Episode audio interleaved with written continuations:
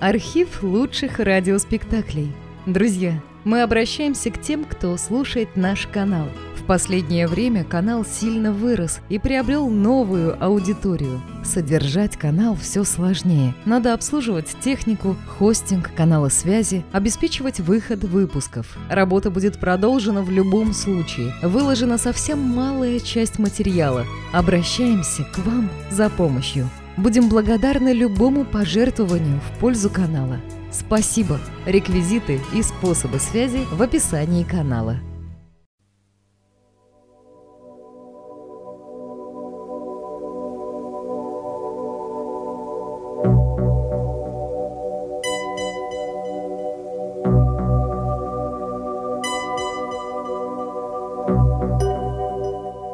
Агата Кристи. Тайна испанской шали. Перевод с английского Владимира Постникова, инсценировка Игоря Золотарева.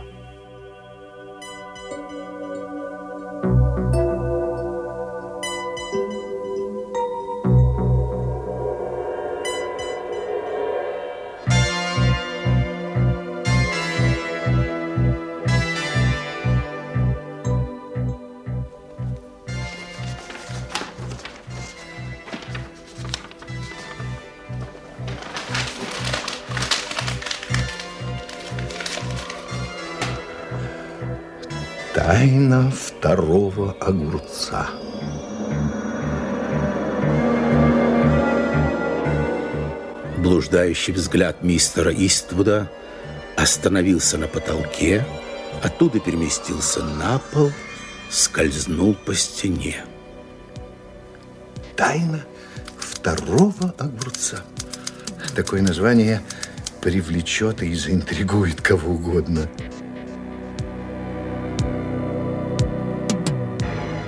Но хотя Энтони Иствуд вполне отчетливо представлял себе, каким должно быть его новое творение, дело почему-то не клеилось. Взгляд Иствуда, словно в поисках вдохновения, снова устремился к потолку. Я назову героиню Соней, Соней или Долорес. У нее будет бледная матовая кожа, и глаза, как два омута. А герой? А герой. Джордж или Джон? Имя обязательно короткое и чисто британское.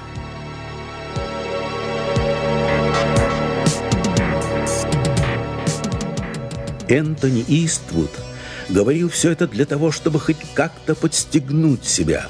Случалось, этот прием помогал ему, но сегодня он почему-то не срабатывал. И хотя Соня и Джордж представлялись ему совершенно отчетливо, включаться в действие они решительно не желали. А что у нас сегодня в газете? Так, так. И это называется Daily Mail. Сплошная политика. Он рассердился так потому, что не нашел ни строчки криминальной хроники, которая, возможно, навела бы его на какую-нибудь мысль. Ах, и опять этот треклятый телефон. За последний час ему уже дважды приходилось отвлекаться. Сначала кто-то ошибся номером, потом его долго и настойчиво приглашали на обед к одной капризной светской даме, которую он ненавидел лютой ненавистью, но отказать ей не мог. Алло. Это ты, милый? Э, не, не знаю. А кто говорит? Это я, Кармен. Мне угрожают. Я так боюсь. Прошу тебя, приезжай как можно скорее. Для меня это сейчас вопрос жизни и смерти. Э, простите, вы набрали не, не тот... Они уже близко. И если они узнают, что я делаю, они меня убьют. Неужели ты хочешь этого? Поспеши же. Если ты не приедешь, мы больше не увидимся. Надеюсь, ты помнишь. Керк-стрит, 320. Пароль – огурец.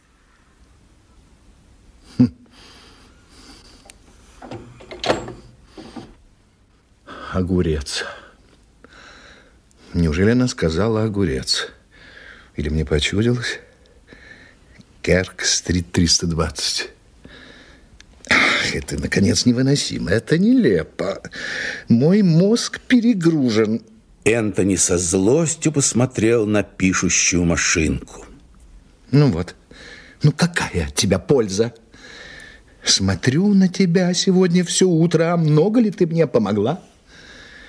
Нет, автор должен брать сюжеты из жизни. Вот сейчас пойду и принесу замечательный сюжет.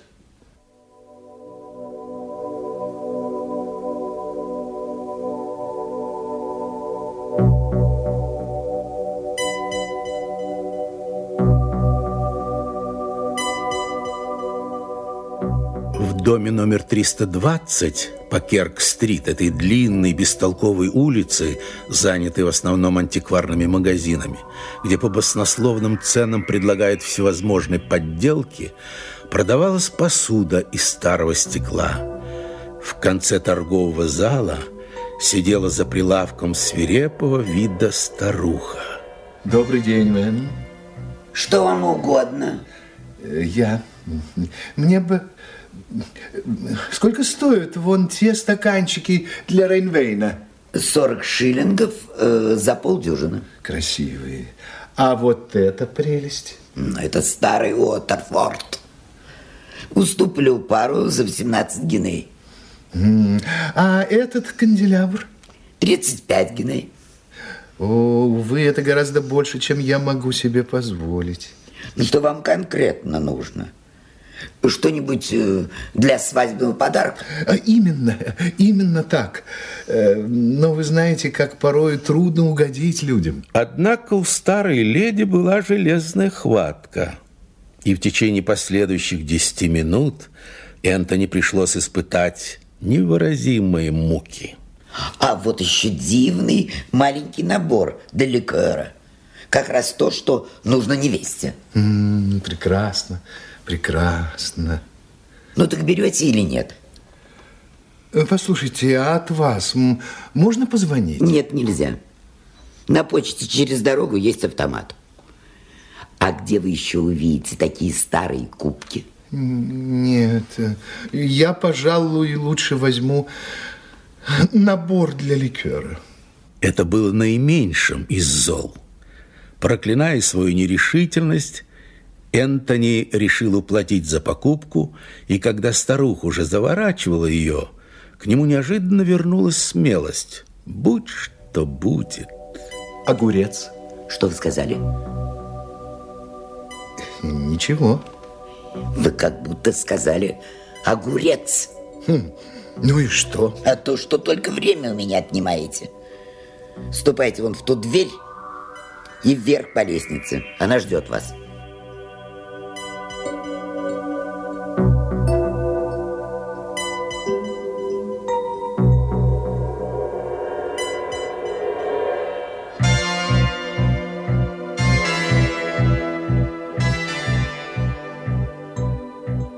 Энтони, как во сне, прошел в указанную дверь и поднялся по грязным сбитым ступеням. Наверху оказалась крошечная гостиная. На стуле, потупив взгляд, с выражением неутоленной страсти на лице, сидела девушка. И какая девушка! У нее была бледная матовая кожа, как раз такая, которую любил упоминать в своих рассказах Энтони. Ты где? Пришел. Пришел. Ты пришел, слава святым. Энтони, который в таких делах был малый не промах, с пылом прильнул к ней. А она, отпрянув с очаровательной робостью, заглянула ему в глаза. Лучше бы мне совсем тебя не знать, честное слово. В самом деле? Да. И вообще ты в сто раз краше, чем я думала. Спокойно, мой мальчик, спокойно. Ситуация разворачивается прелестно, но не теряй головы. Можно мне поцеловать тебя еще? Ну, сколько хочешь. Последовала приятная интерлюдия. Интересно, кто же я такой, черт возьми? Надеюсь, хоть тот, за кого она меня принимает, не вздумает сейчас прийти. А она прелесть, прелесть, а глаза какие. А, э, за тобой никто сюда не шел? Нет. Ну до чего же они хитры? Ты их еще не знаешь. А Борис – сущий изверг. Ну, скоро я рассчитаюсь с ним за тебя. Ты лев. Настоящий лев, а не каналий. Слушай, а она у меня. Они бы меня тут же убили, если бы пронюхали. Я с ума сходила. Я не знала, что делать, и тут вдруг вспомнила о тебе. Тихо. Что это? Это полиция. Они поднимаются сюда. У тебя э, нож, револьвер, что? Да, милая девочка, неужели ты думаешь, что я убью полицейского? Ну ты сумасшедший, сумасшедший. Они же заберут тебя, будут бить, мучить. Что они будут? Они идут. Все отрицай. В этом наше единственное спасение. Да, но это вовсе не трудно. В комнату вошли два человека. Они были в штатском, но выправка сразу говорила об их истинной принадлежности. Тот, что был ниже ростом, темноволосый, заговорил первым. Я арестую вас, Конрад Флекман, за убийство Анны Розенберг. Все, что вы скажете, может быть использовано в показаниях против вас. Вот ордер на арест, и будет лучше, если вы не станете сопротивляться. Боже мой. Вы ошибаетесь, сержант. Меня зовут Энтони Иствуд. Это еще нужно доказать, а потому вам придется пройти с нами. Конрад, Конрад, не соглашайся. Надеюсь, вы позволите мне проститься с этой молодой леди. С неожиданной для него вежливой готовностью оба мужчины отошли к двери. Энтони увлек девушку в угол у окна. Слушай меня внимательно. То, что я сказал, правда. Ты звонила не по тому номеру, но ты позвала меня, и я пришел, потому что, потому что не мог не прийти. Вы не Конрад? Нет. О, э, а, я вас целовала. Ничего страшного. У ранних христиан это даже было принято. По-моему, хороший обычай. Теперь послушайте. Я отвлеку их внимание. Скоро они убедятся, что взяли не того. Вас они пока трогать не будут, и вы сможете предупредить вашего бесценного Конрада. После чего... Я слушаю. Мой телефон северо-запад 1743. Но, конечно, нужно, чтобы вы правильно соединили. Я, я не забуду, правда, не забуду. Ну, тогда все в порядке. До свидания. Только... Да.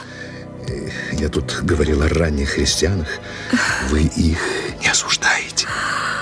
Она обняла его за шею, но губы ее лишь слегка коснулись его губ. Вы мне в самом деле нравитесь. Вы меня не забудете, правда? Что бы ни случилось. Я готов. Молодую леди, вы, надеюсь, не собираетесь задерживать? Нет, сэр, можете не беспокоиться.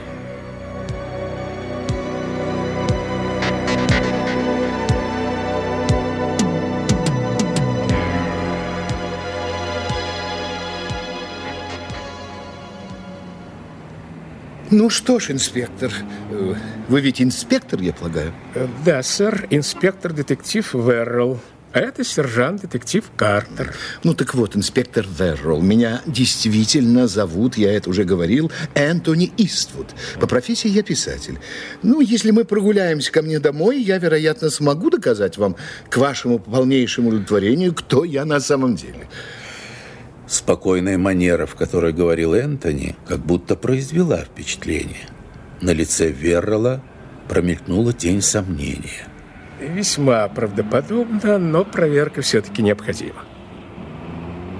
До самого прибытия никто из трех не проронил ни слова. Вот письма, адресованные мне. Вот моя банковская книжка, сообщение от редактора. Ну, чего вам еще не хватает?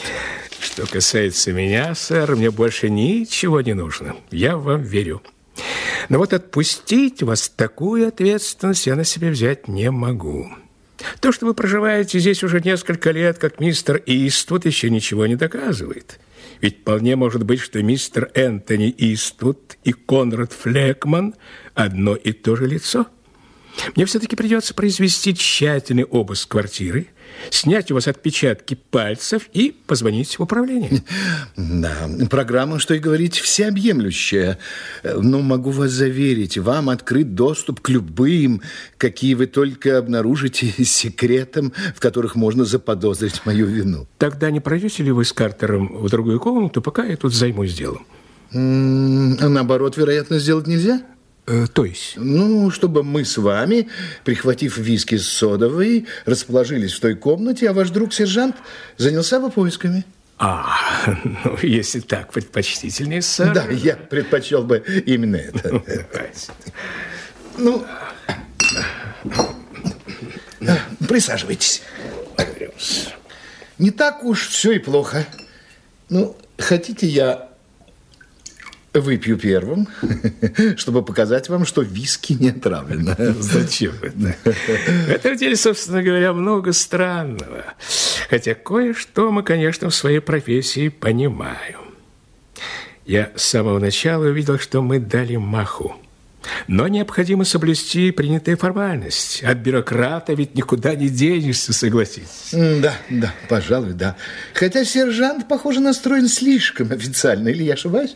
Э, что вы, наш сержант-детектив Карта прекрасный человек, но провести его не так-то просто. Да, да, да, я это заметил. Между прочим, инспектор, пора бы, мне кажется, услышать что-нибудь и о себе самом. В каком смысле, сэр? Э, ну, неужели вы не понимаете, что я сгораю от любопытства? Кто это Анна Розенберг и почему я ее убил? Завтра вы обо всем этом прочтете в газетах, сэр. Завтра я буду самим собой с вчерашней тысячи лет.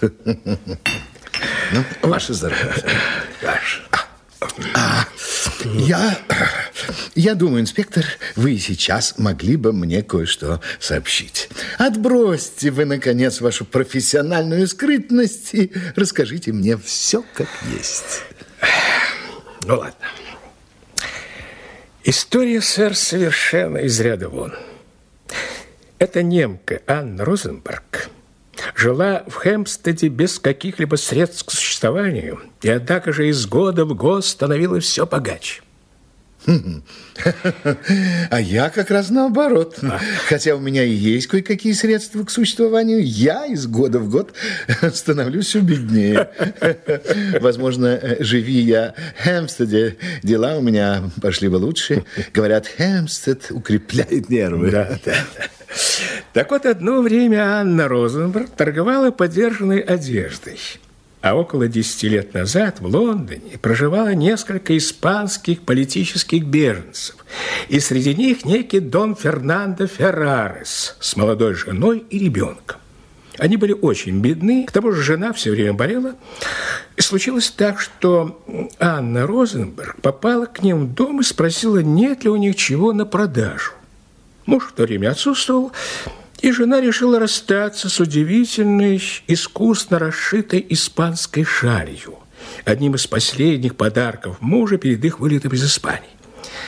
Когда Дон Фернандо вернулся, он ужасно расстроился, узнав, что шаль продана, и долго и тщетно пытался ее вернуть. А, можно себе представить, чего это ему стоило. Ну, все же, сэр, ему удалось разыскать эту самую Анну Розенберг – но та заявила, что перепродала шаль какой-то женщине, имени которой не знает.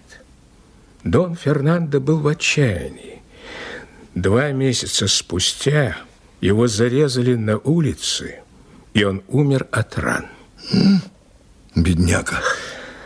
Но с того времени у Анны Розенберг завелось подозрительно много денег продолжении десяти лет ее дом в Хэмпстеде грабили не менее восьми раз.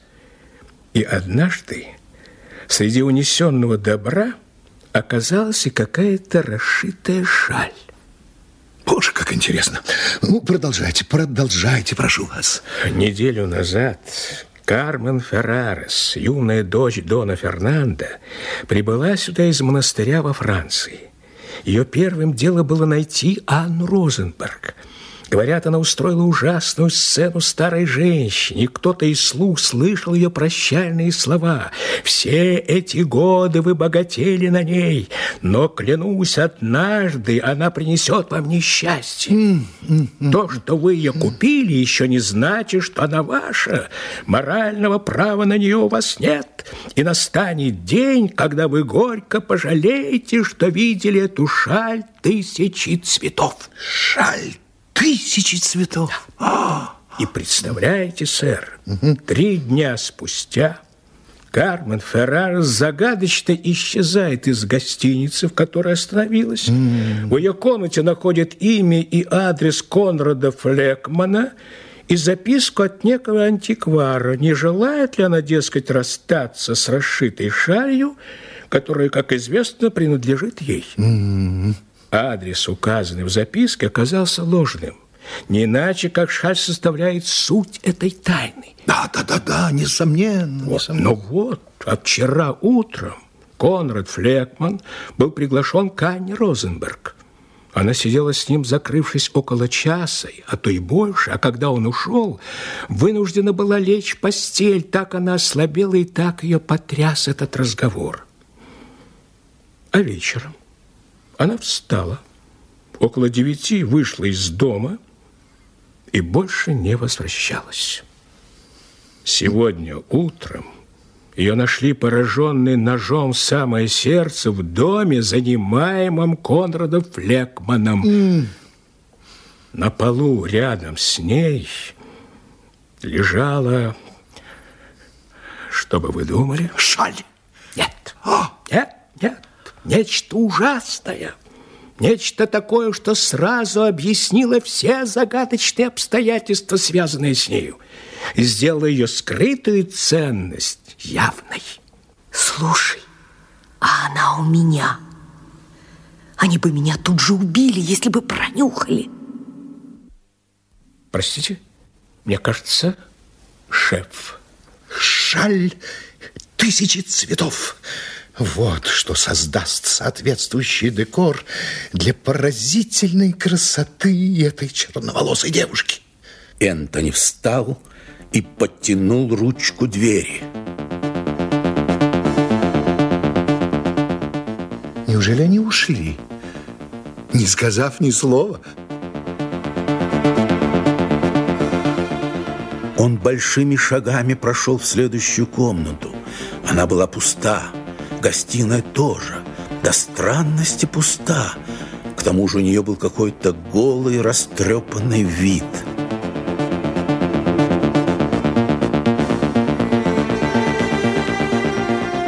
Боже милостивый, моя эмаль, серебро.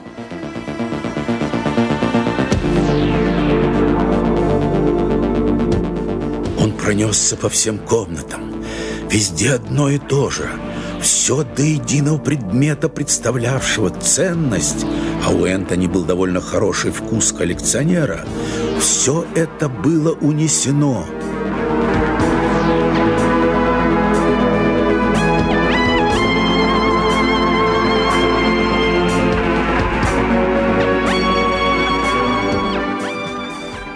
Энтони едва доплелся до ближайшего стула и, плюхнувшись на него, со стоном уронил голову на руки.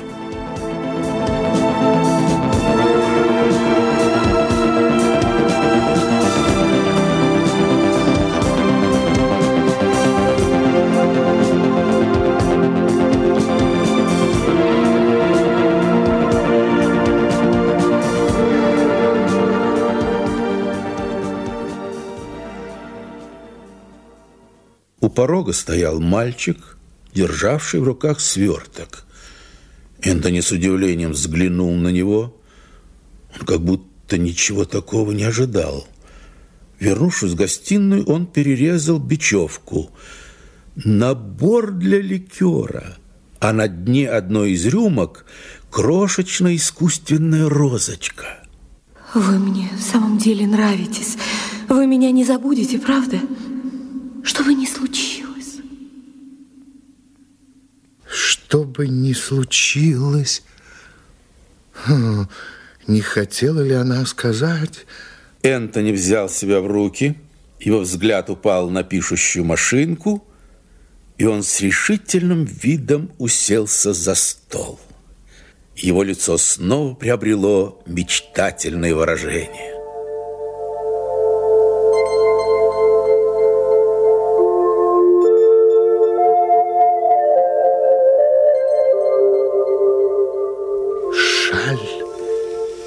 Тысячи цветов. Что же они такое нашли на полу рядом с мертвой? И что это за странная вещь, которой объяснялась вся тайна? Чем она была? А, да ничем. Ничем, конечно, поскольку все это выдумка, предназначенная для того только, чтобы отвлечь мое внимание. Этот Верол, или как его там, словно Шахерезада из «Тысячи одной ночи» прервал рассказ на самом интересном месте. Разве тут не могло быть чего-то такого, что объясняло бы тайну?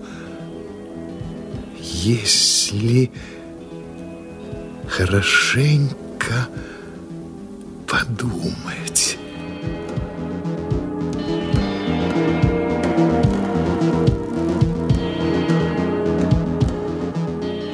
Энтони вытащил из машинки лист бумаги и заменил его новым.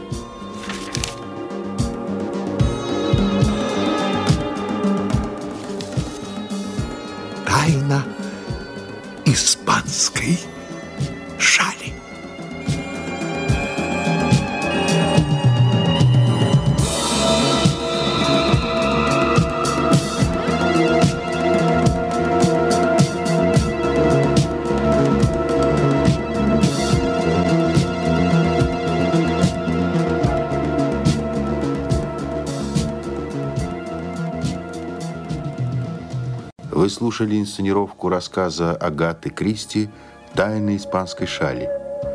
Действующие лица исполнители.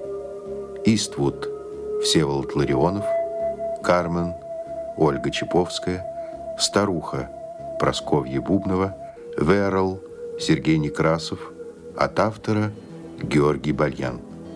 Режиссер передачи Юрий Маркелов. Звукорежиссер Любовь Рындина. Музыкальный редактор Елена Новикова. Шумовое оформление Владимира Кирюткина. Редактор Игорь Золотарев.